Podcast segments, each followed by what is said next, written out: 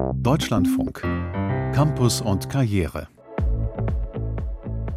Sind Mädchen das Problem oder die Lösung? In Wissenschaft und Wirtschaft sind sie gefragter denn je, gerade angesichts des Fachkräftemangels. Aber in naturwissenschaftlich-technischen Berufen sind sie noch immer unterrepräsentiert. Warum und was kann getan werden, damit sich mehr Mädchen für die MINT-Disziplin begeistern und dadurch letztlich auch mehr Frauen in MINT-Berufen tätig sein wollen? Eines unserer Themen heute im Bildungsmagazin mit Thekla Jan.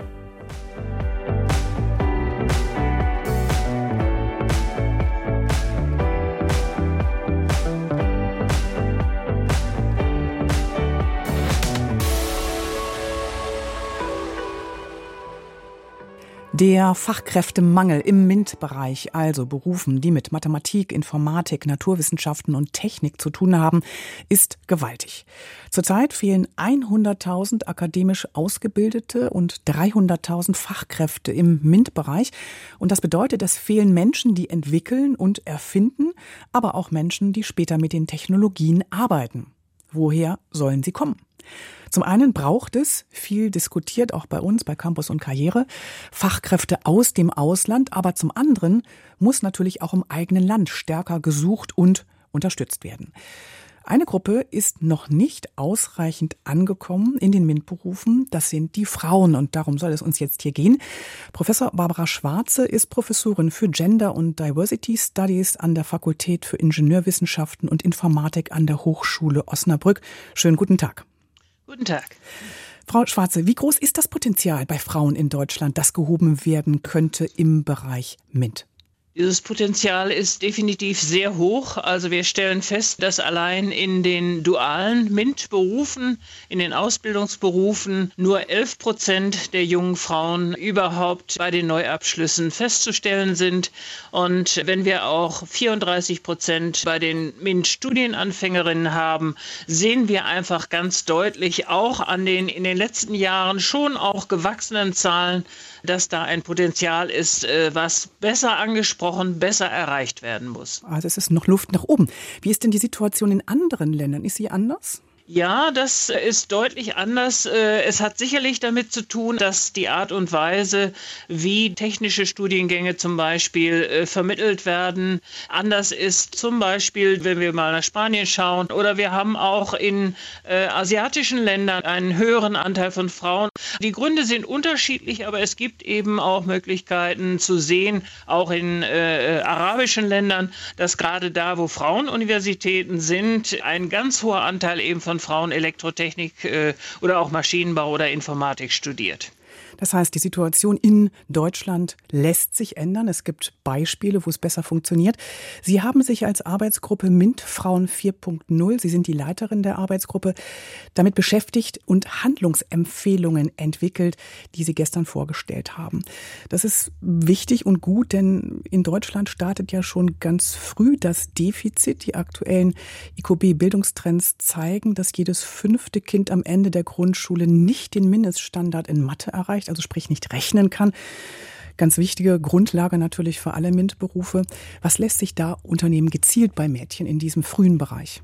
Also in den frühen Bereichen äh, gibt es natürlich einfach äh, viel an Möglichkeiten, Mathematik oder Informatik in kleinen Portionen eben kindgerecht auch schon einzubinden und äh, Mädchen wie Jungen einfach ein Gefühl dafür zu geben, was ist das denn eigentlich und ihnen auch zu vermitteln in spielerischer Art und Weise, ich kann das und äh, ich äh, kann äh, solche Dinge auch gut bewältigen. Also eine Art Selbstwirksamkeit, die notwendig ist schon früh, äh, dass sie auch davon zu Hause erzählen, dass die Eltern dies miterfahren, dass ihre Kinder eben auch in dieser spielerischen Form Strukturen aus der Informatik lernen, dies aber gut bewältigen und viel Spaß dabei haben. Aber wir sollten das noch unterstützen durch die regionalen Unternehmen zum Beispiel, indem man einfach auch mal Frauen kennenlernen kann, die in solchen Berufen tätig sind und vielleicht einfach mal einlädt in die Kita und damit auch mal ein bisschen Ergänzung und Hilfe und Unterstützung eben für das Kita-Personal bietet. Nach der Grundschule in der Mittelstufe, spätestens mit Beginn der Pubertät, ändern sich die Interessen von Jungen und Mädchen besonders. Derzeit ist es so, dass Mädchen sich dann, obwohl sie vorher möglicherweise sich für MINT-Bereiche interessiert haben, doch eher so ins gesellschaftliche Engagement tendieren. Das ist ihnen wichtiger als Naturwissenschaften. Wie kann man versuchen, die Mädchen in dieser Phase der Bildungskarriere nicht zu verlieren? Naja, das ist ja etwas, was die Mädchen nicht so aus sich heraus entwickeln, sondern wo wir einfach wissen, dass es sehr viele Einflüsse eben äh, aus dem ganzen Umfeld gibt, von Eltern, von Verwandten, von den Lehrkräften, von BerufsberaterInnen. Das ganze Umfeld sozusagen wirkt auch eher daran mit, äh, zu signalisieren, es ist für dich einfacher, wenn du zum Beispiel äh, eine Berufsausbildung wählst, in der auch viele junge Frauen sind. Und äh, da kann natürlich gegengewirkt werden. Erstmal eine gute Rückmeldung einfach geben, gerade an die Mädchen. Und das wissen wir aus der Forschung. Äh, hier ist wirklich einiges zu tun von den Lehrkräften. Das heißt, diese Unterstützung eben äh, zu erfahren, ja, nicht nur gute Noten, sondern die glauben auch an mich. Die glauben einfach auch, dass ich zum Beispiel Berufsmöglichkeiten ergreifen kann, wo Mathematik eine Rolle spielt. Jetzt gibt es seit Jahren schon Strategien, Versuche, zum Beispiel den Girls Day, der implementiert wurde für die Klassen fünf bis zehn. Bringt das etwas?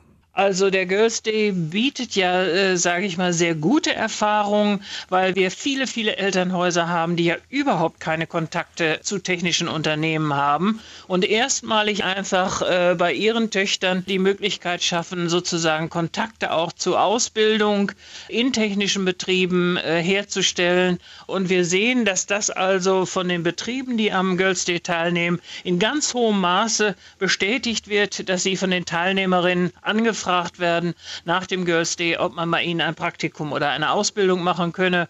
Und interessanterweise äh, haben wir gesehen, dass gerade zum Beispiel im Bereich der Informatik sich äh, vor dem Girls Day nur 12 Prozent der Mädchen überhaupt vorstellen konnten, in dieser Richtung später beruflich tätig zu werden. Nach dem Girls Day waren es über 20 Prozent. Wir erzielen sozusagen Resultate dieses Kontaktes. Der muss natürlich dann in der Berufsorientierung in der Schule oder auch von Unternehmen, die ja erstmalig Kontakte auch zu interessanten jungen Frauen gefunden haben, fortgesetzt werden. Also da denke ich, ist sicherlich noch einiges zu tun. Das ist aber auch von vielen einfach auch schon erkannt worden. Im Herbst dieses Jahres hat eine Umfrage der Internationalen Hochschule ergeben, dass 70 Prozent der befragten Schülerinnen ein persönliches Interesse an MINT-Themen zwar haben, sich aber 40 Prozent der Frauen mit den Themen überfordert fühlen.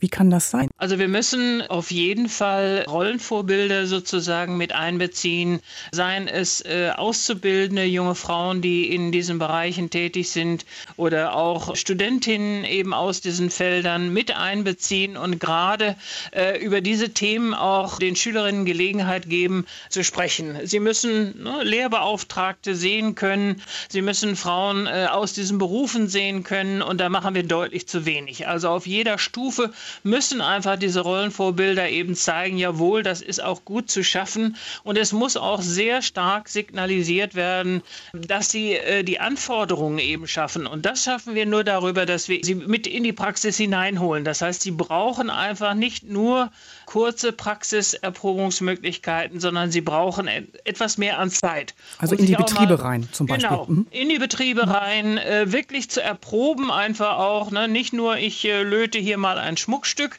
nicht, sondern äh, einfach auch sich etwas intensiver in diesem betrieblichen Umfeld erfahren, Rückmeldung nochmal zu erhalten, was kann ich denn überhaupt in diesem Umfeld, aber auch zu schauen, ob es ihnen wirklich da gefällt. Und das ist ganz, ganz häufig der Fall. Also äh, das stellen wir fest, dass diese Kontakte einfach zu den Betrieben ganz hervorragend sind.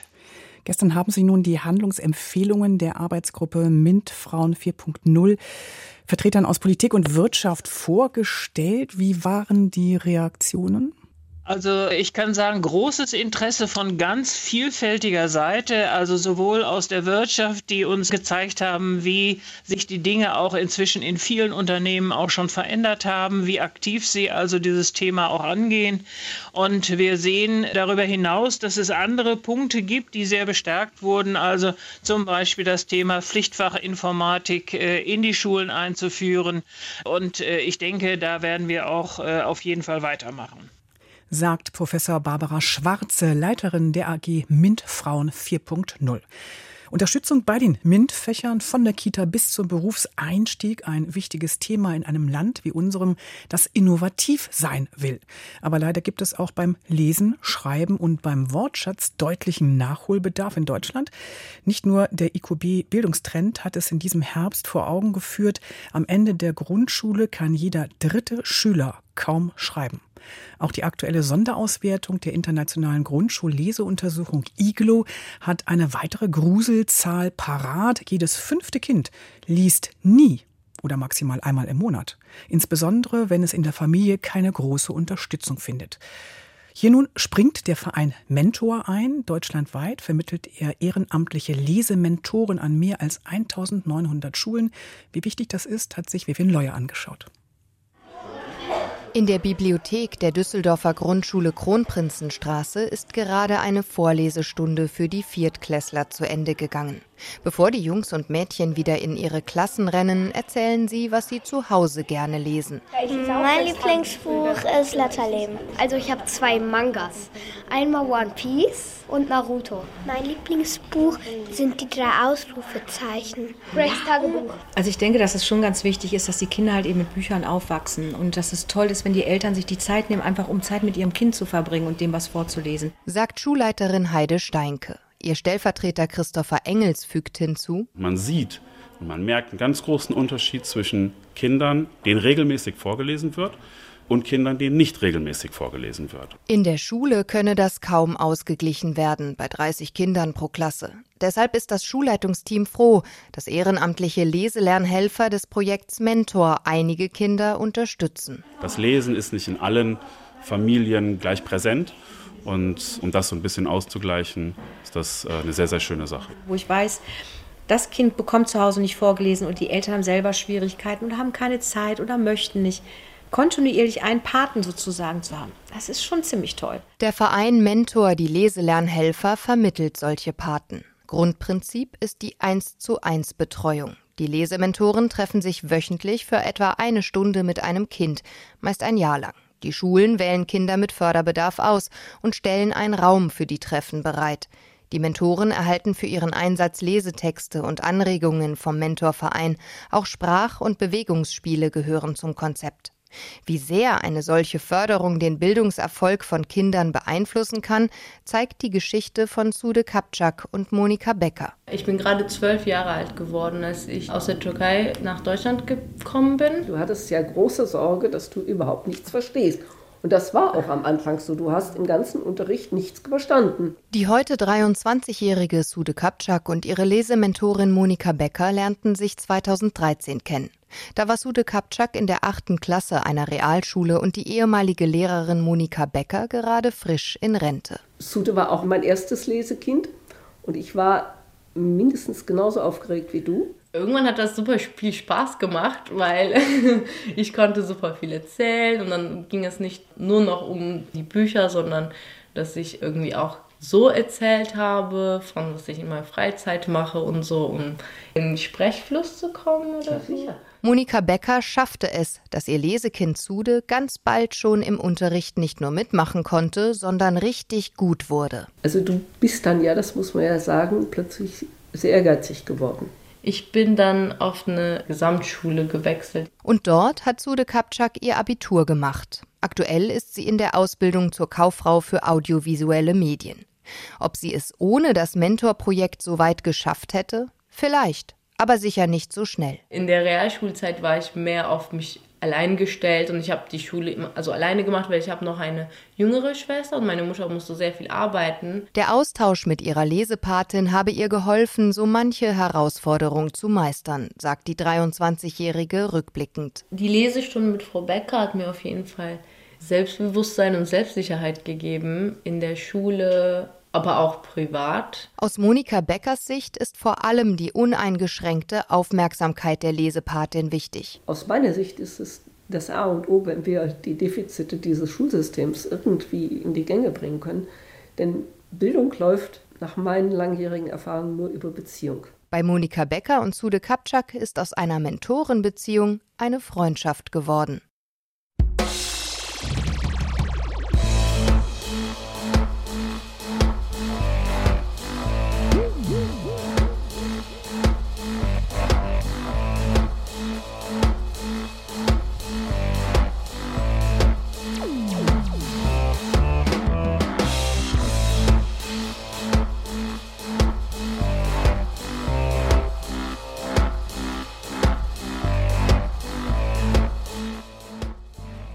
Bildung läuft über Beziehung, haben wir eben gehört. Und zum Bildungserfolg gehören deshalb ganz wesentlich die Lehrer. Doch wenn es nicht genügend Lehrkräfte gibt, allein in Nordrhein-Westfalen sind aktuell rund 8000 Stellen nicht besetzt. Das bedeutet Unterrichtsausfall, das bedeutet eine höhere Belastung für die verbleibenden Lehrerinnen und Lehrer. Dorothee Feller, seit Sommer NRW-Schulministerin, hat gleich zu Beginn ihrer Amtszeit angekündigt, im Dezember ein Maßnahmenbündel vorzustellen, wie die Unterrichtsversorgung gesichert werden soll. Sie hat Wort gehalten. Heute gingen sie mit ihren Ideen an die Öffentlichkeit. Meine Kollegin Daniela Junghans hat zugehört. Welche Maßnahmen hat die Ministerin vorgestellt? Sie hat ein ganzes Maßnahmenbündel vorgestellt. Dazu gehören zum Beispiel mehr Seiteneinsteiger, aber auch mehr Studienplätze. Ähm, letzteres wird natürlich ein bisschen länger dauern, bis die Lehrer dann in den Schulen sind. Es soll mehr Möglichkeiten geben, Lehrer abzuordnen von Schulen, die gut mit Lehrern ausgestattet sind, an Schulen, wo wirklich viele Lehrer fehlen. Äh, und zwar auch nicht nur innerhalb einer Stadt, sondern auch städteübergreifend. Ähm, die Ministerin sagt, ähm, dass das bisher zwar auch schon genutzt wurde und auch möglich war, allerdings allerdings immer nur für ein halbes Jahr. Sie möchte das ganz gerne in Zukunft für bis zu zwei Jahre mit Einzelpersonen machen. Das ist sicher nicht ganz unumstritten. Vor allem Berufseinsteiger sollen verstärkt abgeordnet werden. Auf diese Weise, sagt sie, will sie äh, die Last eben ein bisschen gerechter verteilen, sodass der Unterrichtsausfall nicht an einzelnen Schulen besonders stark ist. Ähm, sie will leere Stellen, also unbesetzte Lehrerstellen, ähm, zumindest übergangsweise mit Alltagshelfern besetzen. Ähm, Alltagshelfer sind in der Pandemie eingeführt worden, in den Kitas in Nordrhein-Westfalen, aber auch ähm, in den Grundschulen in der Nachmittagsbetreuung. Das sind also keine Lehrer, sondern das sind äh, Menschen, die in anderen Berufen tätig waren oder äh, die zu Hause waren und die einfach im Alltag in den Schulen, in den Kitas geholfen haben, unterstützt haben und ähm, die will man eben auch ähm, jetzt in, in Zukunft äh, auf andere Stellen setzen, nicht als Ersatz für Lehrer, aber zum Beispiel als Unterstützung ähm, im Unterricht, bei der Betreuung etc. Und eine ganz konkrete Entscheidung gibt es auch noch. In der zehnten Klasse wird es eine Klassenarbeit weniger geben, weil, kleine Entlastung für die Lehrer, die zentrale Prüfung in Klasse 10 künftig als Klassenarbeit angerechnet wird also ein Maßnahmenstrauß. Es muss etwas geschehen, grundlegend. Die Politik hat ja viel zu lange die Augen verschlossen vor dem dramatischen Lehrkräftemangel. Ist das jetzt der große Wurf, auf den viele gehofft haben? Naja, den einen großen Wurf gibt es vielleicht gar nicht. Aber das sind viele kleine Maßnahmen, die können für sich gesehen äh, durchaus alle was bringen. Aber das ist kein eines großes neues Konzept mit einer Idee, die vorher noch niemand hatte. Äh, das, was die Ministerin vorgestellt hat, ist, wenn man sich es genauer anschaut, auch gar nicht so leicht umzusetzen. Also zum Beispiel mehr Seiteneinsteiger sind ja die Lösung in fast allen Bundesländern. Nur Seiteneinsteiger müssen eben gut begleitet werden. Also ein Seiteneinsteiger bedeutet erstmal Zusatzarbeit für die anderen Lehrer an den betroffenen Schulen. Der hat viele Fragen, der muss angeleitet werden, der muss neben der Arbeit äh, Nachqualifikationsmaßnahmen machen, zum Beispiel an den Grundschulen, Pädagogik, Didaktik lernen. Das ist auch alles geplant, aber das zeigt, so einfach wie das auf den ersten Blick wirkt, ist es eben nicht. Das heißt, so schnell ist mit einer Besserung der Personalsituation auch gar nicht zu rechnen, denn die Kräfte müssen ja qualifiziert werden, wie Sie sagen. Ja, so ist das. Äh, und äh, der Königsweg ist immer noch mehr Lehrer ausbilden. Das bedeutet aber eben nicht nur mehr Studienplätze schaffen, sondern in der Konsequenz auch ähm, mehr Studenten gewinnen, mehr Studenten auch durchs Studium bringen. Ganz viele Studenten in manchen Fächern wie Mathematik sind es richtig viele, brechen ihr Studium ab. All diese ähm, Studenten muss man natürlich erstmal über viele Jahre in die Schulen bringen. Vielen Dank, Daniela Junghans, über die geplanten Maßnahmen der NRW-Landesregierung, um angesichts des massiven Lehrkräftemangels die Unterrichtsversorgung qualitativ und quantitativ wiederherzustellen. Campus und Karriere. International blicken wir jetzt Richtung Ende der Sendung nach China. Dort hat die Null-Covid-Strategie nicht nur zu deutlichen Einbußen beim Wirtschaftswachstum geführt, sondern auch zu deutlichen Einbußen bei der Lebensqualität, die sich in Protesten Bahn gebrochen hat. Der Unmut der Generation Y wächst, Einerseits liegt die Jugendarbeitslosigkeit in China bei 20 Prozent und das trotz guter Ausbildung. Zum anderen hinterfragen immer mehr junge Erwachsene den Leistungsdruck. Mit welcher Perspektive blicken Sie auf Ihr Berufsleben? Eva Lambich-Schmidt hat nachgefragt. Shanghai, die größte Metropole Chinas. Das Symbol des Fortschritts, des Höher, Schneller, Weiter. Für Zhao Yanqi, eine junge Frau, selbstbestimmt ambitioniert, schien das genau das Richtige. Seit vier Jahren lebt sie nun hier und arbeitet als Headhunterin. Das heißt, sie vermittelt Fach- und Führungskräfte an suchende Unternehmen. Und das mindestens 72 Stunden pro Woche. Oft sitzt Zhao Yanqi bis 2 Uhr nachts im Büro. Als 29-Jährige verdient sie vergleichsweise viel Geld. Doch wofür? Plötzlich fällt ihr auf, sie arbeitet ohne jemals gelebt zu haben. Ich sollte das Gefühl haben, etwas erreicht zu haben. Aber es scheint, dass ich nichts erreicht habe. Was ist der Sinn und der Wert der ganzen Arbeit, außer dass ich viel Geld verdiene? Deshalb hat sie eines Freitags entschieden, zu kündigen, fristlos. Sie will sich einfach mal entspannen, flach liegen, auf Chinesisch Tangping, vielleicht eine Woche, vielleicht zwei Monate und so lange von ihren Ersparnissen leben. Jetzt kann ich so viel essen, wie ich will, kann Fernsehsendungen sehen und muss nicht mehr so ängstlich sein. Jetzt kann ich morgens bis spät in die Nacht schlafen, solange ich will. Ich bin so glücklich. Xu Xiaoyi, eine andere junge Frau. Die 34-Jährige hat gerade ein kleines Fotobüchlein fertiggestellt mit Fotografien, die sie selbst in der Dunkelkammer entwickelt hat. Davor hat sie viel gemalt, vor allem abstrakt auf Leinwand mit Ölfarben. Und sie hat gelernt, Skulpturen zu modellieren. Für Xu Xiaoyi bedeutet Tangping nicht, einfach nichts zu tun. Sie selbst ist sehr aktiv, wissbegierig interessiert, will in verschiedenen Kunstkursen und Projekten ihren Horizont erweitern. Wie genau man Tangping ausgestaltet, beschreibt die 34-Jährige als etwas Individuelles.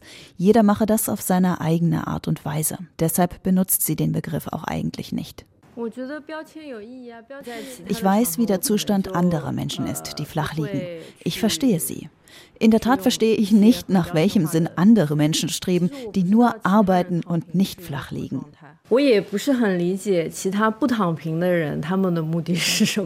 Das Phänomen begann im Frühjahr 2021 im chinesischen Internet mit einem Blog-Eintrag über Flachliegen als Gerechtigkeit. Ein ehemaliger Fabrikmitarbeiter beschrieb darin, wie er sein Leben geändert hat. Er hat seinen Job gekündigt, ist mehr als 2000 Kilometer mit dem Fahrrad durch China gefahren und hat von seinen Ersparnissen und kleineren Jobs gelebt. Im Netz feierten einige junge Erwachsene seinen Lebensentwurf als ein Manifest gegen die vom Konsum getriebene Gesellschaft und das Höher, Schneller, Weiter der chinesischen Wirtschaft. Tangping hat aber auch mit der Ein-Kind-Politik in China zu tun. Seit 1979 sind in China hauptsächlich Einzelkinder zur Welt gekommen. Sie sind besonderem Druck der Gesellschaft ausgesetzt. Allen voran dem Druck der eigenen Eltern. Das eigene Kind, das einzige, muss das Beste sein.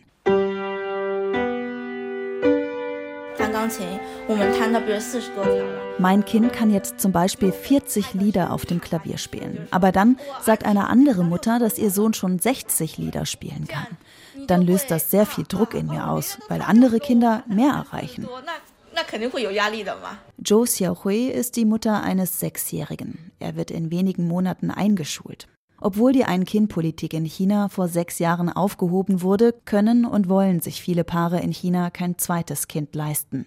Viele Kinder bleiben Einzelkinder. Die Probleme der Ein-Kind-Politik lasten daher weiter auf der Gesellschaft. Der Leistungsdruck bleibt in der Schule, im Kindergarten, später im Job. Und das war's von Campus und Karriere. Ich bin Thekla Jahn und danke für Ihr Interesse.